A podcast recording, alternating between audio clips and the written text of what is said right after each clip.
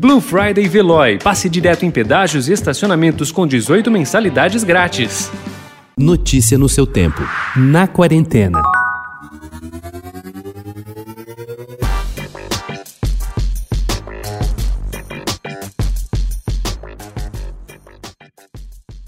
Conhecido principalmente por suas pinturas e esculturas de bailarinas, o francês Edgar Degas não foi um artista de gênero. Antes, por sua condição social, Degas, filho de banqueiro, teve acesso às inovações tecnológicas de sua época, fotografia e o cinema, e se tornou ele mesmo um pioneiro fotógrafo, hoje estudado e exposto em grandes museus. Agora, 14 anos depois de uma exposição no MASP, que exibiu pela última vez o conjunto integral de esculturas de Degas, o museu volta a mostrar, a partir desta sexta, esse acervo de 73 bronzes e mais pinturas com atitude renovada. O foco não é seu virtuosismo técnico, mas sua interação com a dança e as classes populares.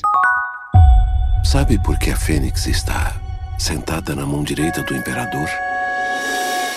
Ela é a guardiã dele, a protetora.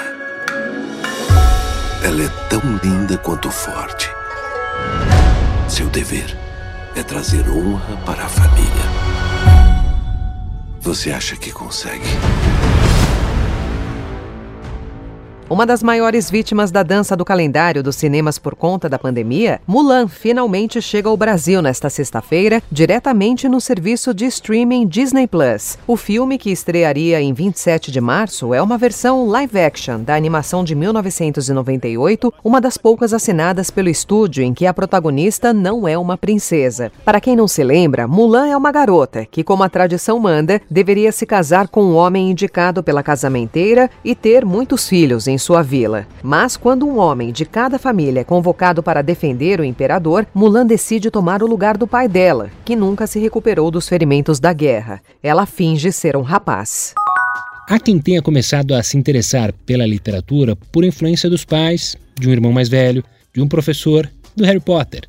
O ator Antônio Fagundes acredita sua descoberta do mundo dos livros a uma mononucleose na infância. O tratamento foi com cama e gibi. A partir daí, foi descobrindo sozinho mesmo autores e histórias que o encantavam e foi formando seu gosto pela literatura. Aos 71 anos, cerca de 65 anos depois de iniciar sua trajetória de devorador de livros, o ator quer ajudar as pessoas que têm vontade de começar a ler, mas não sabem por onde e dar o pontapé inicial. Por isso escreveu Tem um livro aqui que você vai gostar. A obra chega nesta sexta-feira às livrarias.